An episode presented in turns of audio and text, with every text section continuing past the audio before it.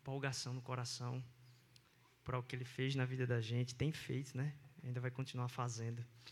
E a gente poder cantar essa esperança, poder.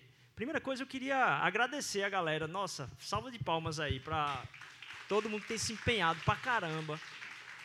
A galera do Plano B. A gente está aqui com o Lucas, pastor Lucas aqui, líder lá do Plano B. A galera tem, tem servido lá na, na Igreja Presbiteriana de Candeias e eles, como irmãos mesmo, parte da família, que a gente tem costumado falar isso aqui ah, na cidade, vieram servir a gente hoje aqui. A gente fica muito feliz com essa parte da família que está aqui hoje, celebrando conosco. E a gente veio falar sobre um tema bem peculiar, né? Ah, a gente colocou como o tratamento desse dia especial hoje falar sobre a perspectiva de uma anunciação. Anunciação. Uma palavra que a gente vai ver um pouco mais na frente, lógico, é comum à nossa, inclusive, cultura aqui. Mas eu quero ser bem rápido e pegar três pontos, principalmente, que a gente, ao meditar sobre aquilo que a gente tem cantado aqui hoje sobre escuridão, como que a gente é imerso numa escuridão no nosso dia a dia sem a gente perceber muitas vezes. Eu, a estudar um, alguns trechos do Antigo Testamento, às vezes tenho a impressão de que a pareia do judeu é muito próxima do pernambucano, ou do nordestino, pelo menos. Talvez seja por isso que a gente tem a sinagoga mais antiga das Américas. Mas a semelhança do coração humano, ela não falha. E aqui o jeito deles falarem e lutarem contra os dilemas, principalmente quando a gente está cantando sobre o Natal num ano tão diferente e difícil. A gente pensar sobre como isso impacta a nossa vida do ponto de vista do que, que essa anunciação faz em nós, é interessante. Eu vou convidar você, eu acho que vai aparecer ali, a gente lê junto um trecho que está lá em Êxodo, capítulo 14, de 10 a 20. Êxodo 14, de 10 a 20. Quando o faraó aproximava, os israelitas levantaram os olhos e viram os egípcios marchando contra eles. Isso está lá em Êxodo 14, quando Moisés está tirando o povo do Egito. Então o faraó se aproximava e os israelitas levantaram os olhos e ficaram em pânico, é o que ele diz aqui. E clamaram ao Senhor em pânico. E disseram a Moisés: Por que você nos trouxe para o deserto para morrer? Não havia sepulturas no Egito? O que você fez conosco? Por que nos forçou a sair do Egito? Eu acho que quando a gente está lendo. Eu acho que quando a gente está lendo a Bíblia, a gente às vezes tende a colocar uma voz reverente, né? Por que fizeste isto conosco? Ó oh, Moisés.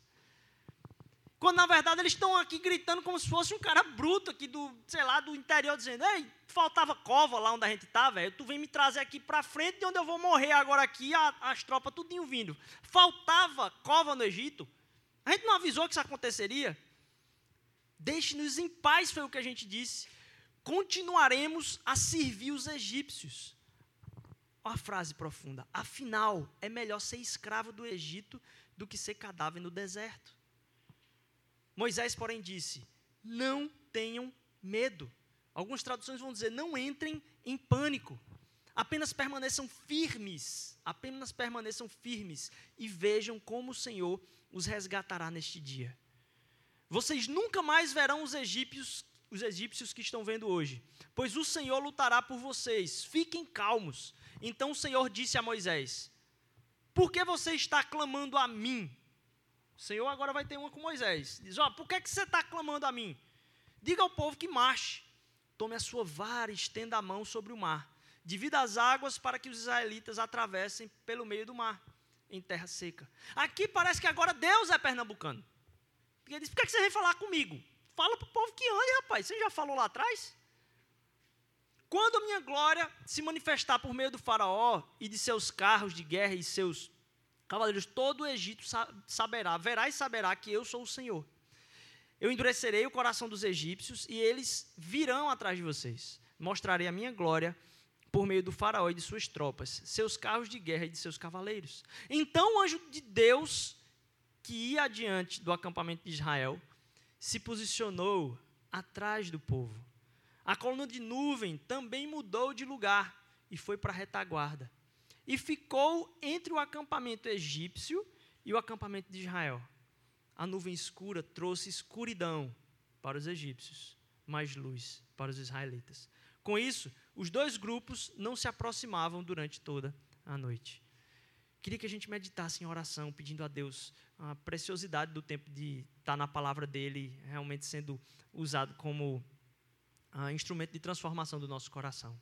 Pai, neste breve tempo onde a gente medita sobre a tua palavra, Senhor Deus, vem abrir os olhos do nosso coração, vem transformar e confrontar nossas vidas, Senhor Deus, com aquilo que tu já tens feito, Pai.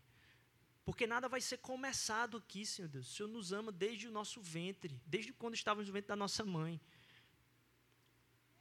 Nos faz ver o teu trabalho em toda a nossa vida. Nos faz ver o teu acompanhar, Senhor Deus, e o que tu estás fazendo, não o que tu irás fazer simplesmente. Dar graças a ti, é o que eu te peço em nome de Jesus, amém. A gente tem falado então sobre o, o título Anunciação, certo? E para tratar dessa anunciação, anunciação trata de algo que surge, algo que não era e surge. E eu quero falar a respeito então do tema que precede o Natal, que é um lugar, um espaço, um tempo de escuridão. E a escuridão, ela tem alguns tons e sinais que a gente lida no dia a dia. Não é um. A gente pensa escuridão como sendo aquele momento de trevas nos, no qual nós estamos. E não é verdade. Aquilo que a escuridão causa em nós nos afeta e nos alcança vários dias. A escuridão em três pontos aqui então. A escuridão como primeiro, paralisia. Porque no primeiro momento aqui, aquilo que é receio de não enxergar o que Deus está fazendo, de não ver o que Deus está fazendo, de não perceber tudo o que está acontecendo, de desconhecer a realidade última e absoluta do que estava acontecendo naquele momento, porque percebam, aquilo era um momento de morte. Imagine alguém correndo de trombadinha. Aquilo era um momento de uma carreira de alguém que ia morrer, mas era um momento que ia ser cantado por toda a história. Após a travessia do mar, Moisés entoa uma canção magnífica. Aquilo ia ser cantado por gerações, ia guiar o povo de Israel para se lembrar do que Deus fez naquele momento. E naquele momento, o que, que o povo estava fazendo, num momento de desconhecimento total e paralisia? Era melhor a gente estar tá no Egito, a gente está com pânico, a gente está paralisado aqui. E no momento onde escuridão é paralisia, e na vida da gente, muitas vezes, ao se deparar com escuridão, que não parece ser, porque perceba, quando você está paralisado, significa que você não está conseguindo enxergar qual é o próximo passo. E você acha que escuridão é uma coisa que é representativa quando acontece. Não, ela causa efeitos que também são causados por noções de escuridão, mesmo em meio à luz o sentimento e as coisas que a escuridão causam na nossa vida, se tivesse tudo apagado, ninguém dá um passo para frente, ninguém dá um passo para trás quando você não enxerga nada. A não ser que você conheça o lugar. Mas causa paralisia. E quando causa paralisia, o recurso daquilo que Moisés, na voz com o povo, eu acho que ele meio, Jesus, eu dei uma carga aqui de inspiração nas pessoas, mas eu também estou com a perna meio tremenda aqui. Aí Deus vai e fala: por que, que você está clamando? Diga ao povo que marche. Eu não já falei com você lá atrás? Por que, que a gente fica voltando, voltando e voltando a Deus? Quando Deus já iluminou muitas coisas na nossa vida, através da relação com Ele, coisas que Ele já falou, mas também coisas que Ele não só falou e revelou, mas está sacramentado pela palavra daquilo que Ele fez na vida da gente durante todos os anos. Porque não é o que Deus vai fazer, é o que Deus tem feito. Veja, todas as pragas, essa galera tinha saído de uma bocada que era o filho mais velho de todo mundo morrer. E só o dele está de boa. E mesmo assim diz, ih, rapaz, a gente foi colocado, foi numa furada aqui. Perceba como a gente volta a comer aquilo que a gente regurgitou. Várias vezes Deus dá a resposta e a gente fica paralisado, como se a gente vivesse na escuridão. E Deus diz para o povo: olha, percebe só o que eu vou fazer hoje. Quantas vezes o dia mais desesperado da sua semana foi o dia de maior resposta? Quantas vezes o dia de maior aflição foi o dia onde o resgate foi mais evidente? Mas vem um outro dia e a gente fica de novo paralisado. E a escuridão pode nos alcançar através da paralisia, não só em momentos de trevas. E a gente, sem saber, está vivendo um momento de escuridão, por estar paralisado. E muitas vezes, quando a gente vai falar com Deus, Deus diz: Eu já falei com você. Marche. Caminha. Continua. Por que, é que você está clamando a mim? Escuridão, paralisa. Então, quando a gente está paralisado, entenda. Não tenha pânico. E mais, marche. Guiado por aquilo que foi a direção. Aquilo ali não é uma decisão. Ah, eu não sei o que eu faço. Não. Deus já falou vocês têm que sair do Egito. E mais, eu vou endurecer o coração de Faraó. Continua marchando. A escuridão pode ser trazida, engolir a gente. E esse ano, acho que teve muitos momentos onde a decisão era tão rápida, tão veloz, que você paralisava. Pelo pânico. Por não ver. Por enxergar tudo e não enxergar um palmo. Mas escuridão não é só paralisia, a escuridão também é esconderijo e medo.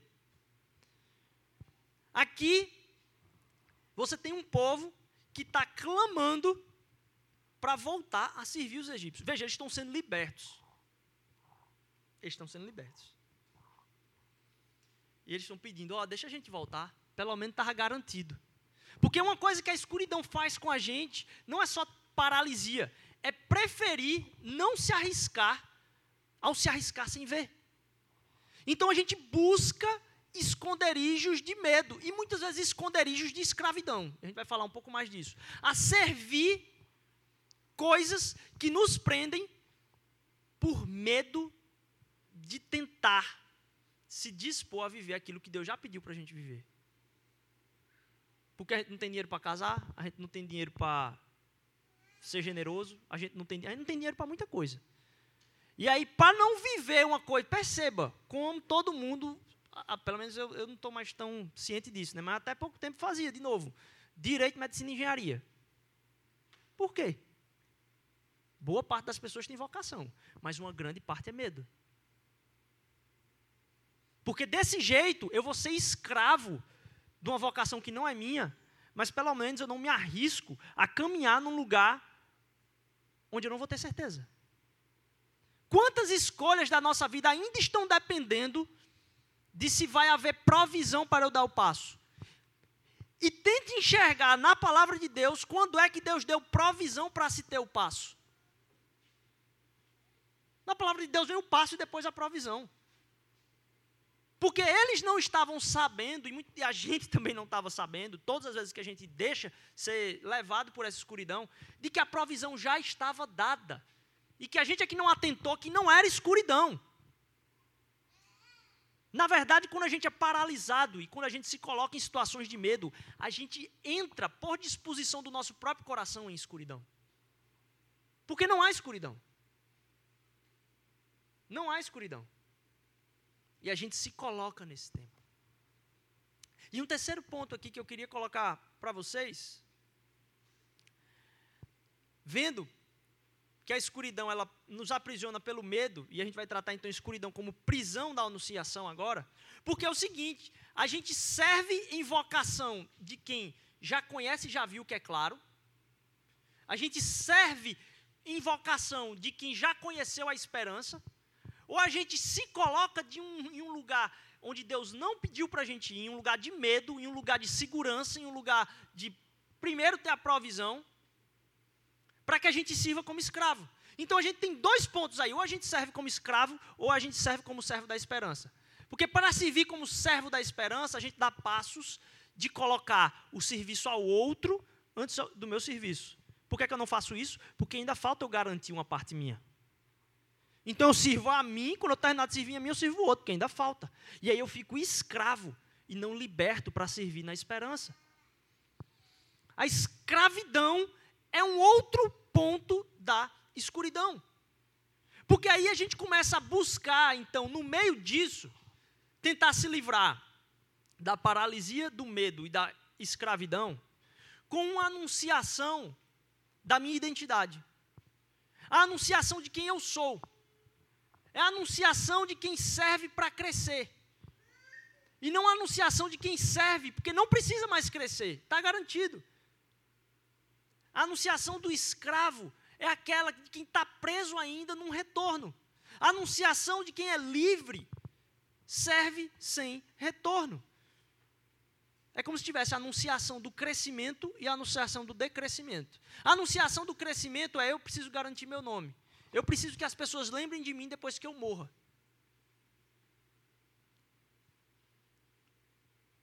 E essa cultura dos nomes, ela é verdade sobre a gente, mas ela se manifesta naquilo que os outros têm feito uns com os outros, como na cultura do cancelamento.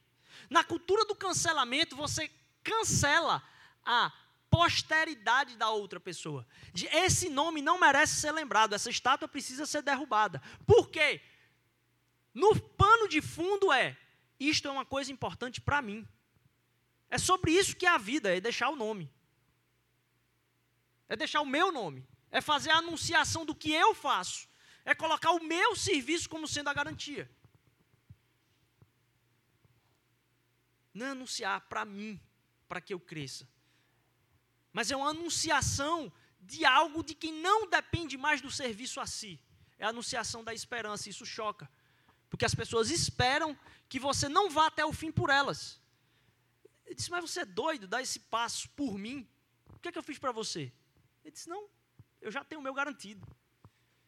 A luz já está acesa. As pessoas estão correndo como se estivessem na escuridão, lutando por uma, um cargo melhor, então você não pode ser bobo no trabalho a ponto de que os outros falem mal de você e montem a arapuca para você, porque você tem que ficar ali o tempo todo, como todo mundo, na escuridão, paralisado, ou então com medo, e aí você não faz coisas, porque se você fizer, vai dar ruim. Você não tem uma conversa dura com um amigo seu, você não tem conversa dura com o seu chefe. Aquele que é servo livre pode, inclusive, ter conversas duras com o seu chefe. Porque pela relação e pela prova do serviço, o chefe sabe que não tem ninguém com interesse maior naquilo que é o serviço do que aquele cara. Enquanto ele sabe que todo mundo está querendo ganhar o seu, como quem serve no escuro. Mas o cara que é livre diz: Eu, não, eu, eu sei que eu, eu, eu vou te servir mais ainda depois do esporro que você vai me dar, porque eu não estou te servindo, eu estou servindo alguém que é maior. Isso dá liberdade para a gente de caminhar, não como quem está no escuro, mas quem está anunciando quem encontrou a esperança. Essa semana, semana no ensaio aqui, eu me deparei com uma pessoa ah, lá, no, lá fora, estava eu e Chitunda, e aí conversando com, com uma pessoa que era um cara de rua, e ele queria ver se conseguia alguma doação é, de alguma roupa. E aí, lógico, uma, pala grande, mas eu achei, tipo assim, triste ver o que a gente está fazendo com a igreja de Jesus. Porque ele disse assim, eu queria, ele queria ganhar meu coração, ele disse assim, eu estou precisando de uma roupa, porque eu estou pretendendo virar evangélico de novo. Eu era evangélico, mas eu estou afastado há um tempão, mas eu estou pretendendo assim lá para janeiro, fevereiro, assim, voltar a ser evangélico de novo, assim. E aí eu estou precisando de uma roupa, porque eu preciso virar evangélico, né? Veja só. Salas abertas, dispostas a servir as pessoas com mais escuridão, de achar que precisam de algo e se colocam por medo em roupas para talvez serem abraçadas como família. Que triste, que triste. Comprar uma roupa para ser evangélico. Isso é a prova de que a gente ainda está tentando entender o que é que a lei pode fazer por nós. O que é que Moisés pode fazer por nós? E o nome de Jesus, isso é muito curioso, é o mesmo nome de Josué. Muitas teorias, lógico, vão sendo construídas a respeito disso, nenhuma com, lógico, tanta ah, precisão, vamos dizer assim, tanto aceite, muita mirabolância também, mas era um nome, de certa forma, comum, só que só aparece duas vezes na Bíblia. Josué de Moisés e um Josué lá em Zacarias. O Josué de Zacarias era um sumo sacerdote. O Josué de Moisés foi quem sucedeu Moisés. a gente continua pregando como que o grande Moisés ainda tem condição de trazer a gente para a terra prometida. O que acontece é que Deus usou a vida de Moisés para colocar um basta, dizer: olha, eu estou mostrando para o povo que eu é quem os liberto. E estou mostrando para o povo que precisa de sacrifício para ser liberto da escravidão. E Deus tira o povo do Egito através da vida de Moisés. Mas Moisés não leva o povo a entrar na Terra Santa. Quem leva o povo a entrar na Terra Santa é alguém com o nome de Josué, que é de Deus vem a salvação.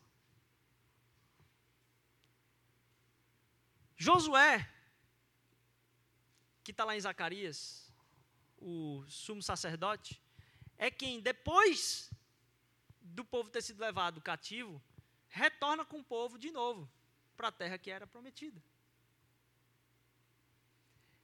Eu sei que isso não tem uma conexão é, de, de, de, um exegeta, de alguém que está trabalhando no texto para dizer, não é por isso que está assim. Mas perceba, só tem outros dois Josués. Aqueles que levam para a terra de liberdade são aqueles que têm o mesmo nome de Jesus. O povo, povo de Deus conhecia somente esses dois Josué na história escrita.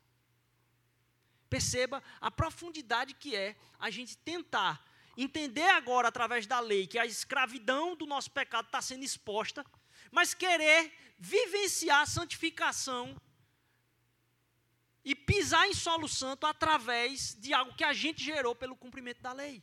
Quando só quem leva a gente da escuridão para a luz é Jesus Cristo. E o tempo todo. Ao olhar para o ano inteiro, você deve ter na sua vida motivos e talvez uma lista de coisas que foram boas e coisas que foram ruins.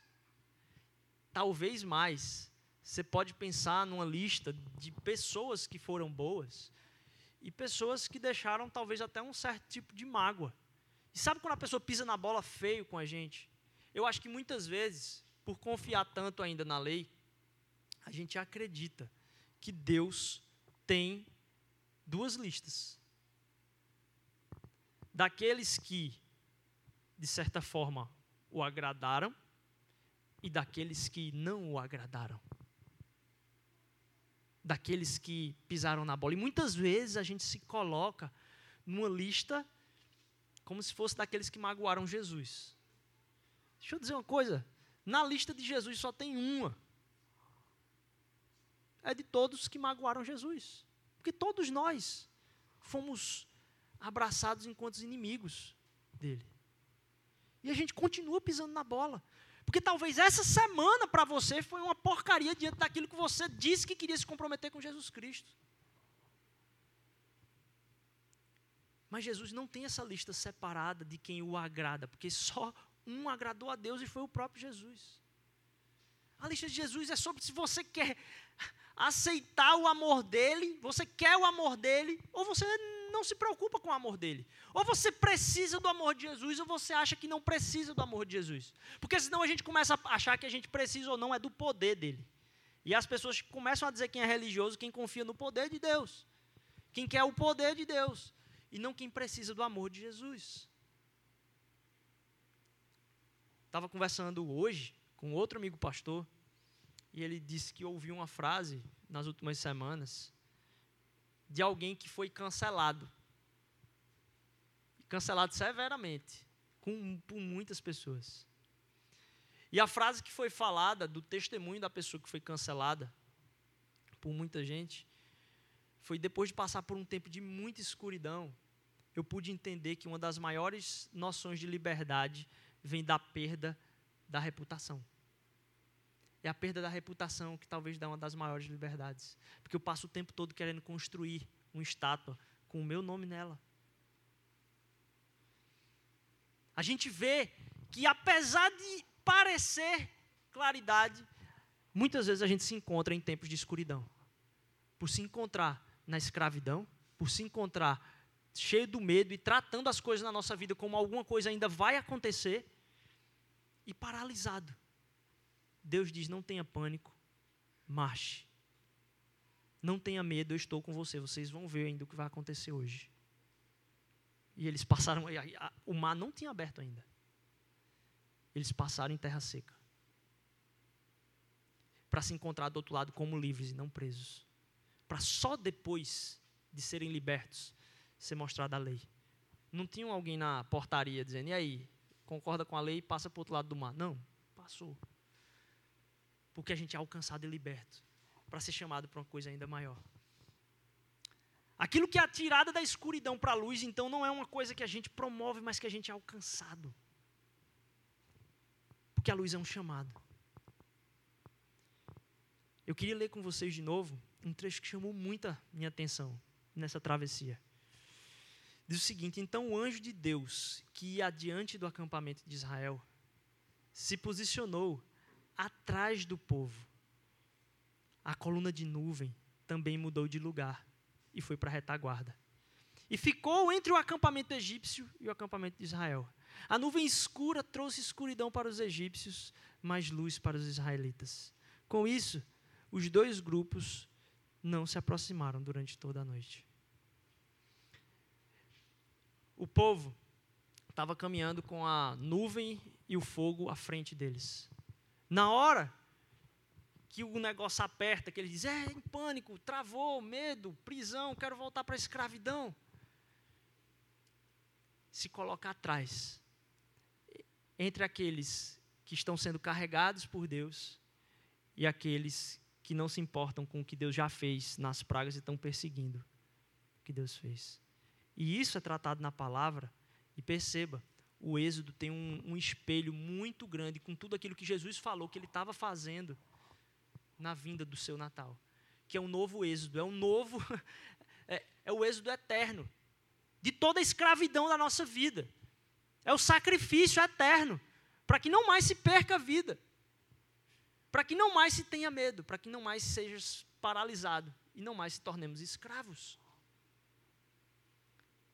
Esse paralelismo é encontrado aqui em João capítulo 8, versículo 12, quando Jesus diz: Olha, ele volta ao povo e diz: Eu sou a luz do mundo. Se vocês me seguirem, não andarão no escuro, pois terão a luz da vida.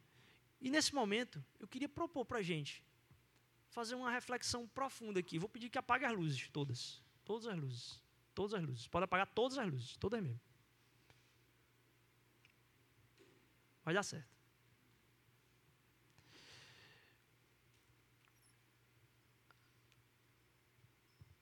Em tempo de escuridão, a gente pode ficar paralisado, a gente pode ficar com medo e a gente pode muitas vezes querer até mesmo ser escravo. Jesus fala: aqueles que me seguem não vão ter medo, não vão passar por nada, porque eles vão ter a luz da vida. Vocês não andarão no escuro, porque eu sou a luz do mundo. O povo de Israel estava passando a travessia, a coluna de nuvem e de fogo que estava na frente foi para trás. O que me chama muita atenção que muitas vezes a gente prega a respeito de um evangelho como se a gente dependesse do clamor de talvez Jesus nos salvar. É como se a gente tivesse tenso caminhando e ele está lá na frente, assim, a gente vendo, rapaz, será que vai dar certo? Não vai dar certo, vai dar certo, não vai dar certo. Será que vai prestar? Não vai prestar isso aqui. Me chamou muita atenção a realidade que é perene na nossa vida. De que aquilo que antes podia guiar o povo, apontando lá na frente um caminho, está agora dizendo para o povo, na verdade, é marche, porque a luz não está na frente, a luz está atrás. Não se preocupa com o inimigo que vocês viraram a cabeça e olharam para ele. Porque eu não quero nem que vocês vejam que tem nuvem e fogo na frente no meio desse mar, não. Eu quero que vocês percebam que qualquer tipo de luz e de esperança com a qual eu trato na vida de vocês, não é uma luz de como vai ser 2021. Não é uma luz de como vai acabar o ano. Eu sei que talvez muitos de vocês estão com o coração apertado com alguém da família. Muitos de vocês estão olhando e ouvindo a pregação, talvez dizendo: Poxa, eu queria ter sido melhor para que essa pregação valesse para mim.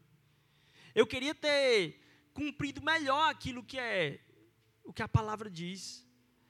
Como se tivesse a luz na frente, simplesmente.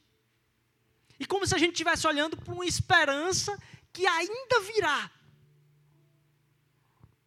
Nós não somos o povo que atravessa o mar olhando para a esperança que ainda virá. Sabe o que isso promove? Uma igreja que quer ir para o céu. Uma igreja que fica esperando isso aqui acabar, para talvez lá no futuro. E aí chega aquela piada e diz: Poxa, se eu soubesse que podia pecar, eu, eu nem tinha me resguardado. Como, como se a caminhada de esperança da gente fosse um porteiro. A gente caminha em esperança. Aquilo que a gente anuncia não é uma esperança que vai vir. A gente caminha atravessando o mar com uma coluna atrás, com a pilha de fogo atrás. Porque às vezes a gente olha para frente e a gente não enxerga o que está acontecendo. A gente não vê acontecer do jeito que a gente esperava. A nossa anunciação. E é por isso que eu queria que a gente celebrasse esse momento, louvasse com todo o nosso coração. Olhando para esse símbolo, esse sinal de luz que está na nossa mão. Entendendo que isso que está na nossa mão não é algo que a gente pode ter em Jesus. É algo que transforma a natureza em quem a gente é. Porque a gente está atravessando e as guerras estão acontecendo lá atrás. Sabe por quê? Porque está tudo consumado em Cristo Jesus. As guerras contra os inimigos e potestades, que Paulo fala, como sendo aquilo com que a gente milita, é para que quando a gente se depare com cada uma dessas coisas, em nome de Jesus, a gente clame por seu sangue, porque a vitória já foi conquistada lá atrás. A gente não caminha em escuridão. E aqui eu prego para vocês, mas eu prego para mim também. Quantas vezes? Ó oh, Jesus, o que vai ser? Ó oh, Jesus, o que vai ser? A gente está caminhando para frente aqui e tu estás mais na frente. Jesus não virá nos salvar. O trabalho já foi feito. Ele nos ama. A gente fala de uma esperança que já veio. E a gente só canta, não é na expectativa de que virá. Só vai voltar porque a gente tem a certeza que veio. A importância não é se vai voltar, é veio. E por causa disso, a gente canta em luz. E não é uma luz que a gente vê lá na frente. É uma luz que tem guiado a gente. O mar da vida da gente tem sido atravessado. Até nas coisas ruins. Podia acontecer muito ele é o doador da vida, ele sustenta a nossa vida. Ele tem sido a luz em ambientes familiares que não o honraram e causaram consequências no nosso coração, em lutas emocionais profundas. Mas a gente está aqui hoje, porque essa coluna estava lá atrás do batalhão. A história da eternidade já tem um ponto para a gente se alegrar. E ele não está lá na frente somente. A gente olha lá para frente como um espelho do que a gente já conheceu na palavra lá atrás. A cruz de Cristo é verdadeira. A manjedoura é verdadeira. A fiel anunciação aconteceu ao ermo, a pastores, no campo. Não foi no palácio do governador primeiro.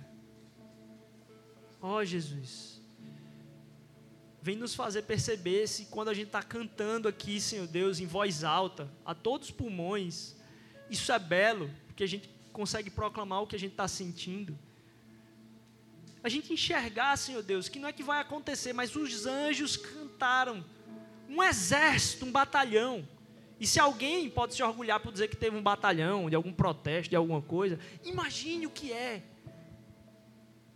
a multidão e multidão e multidão de vozes, a um só espírito, a uma só voz, cantando uma verdade que é eterna.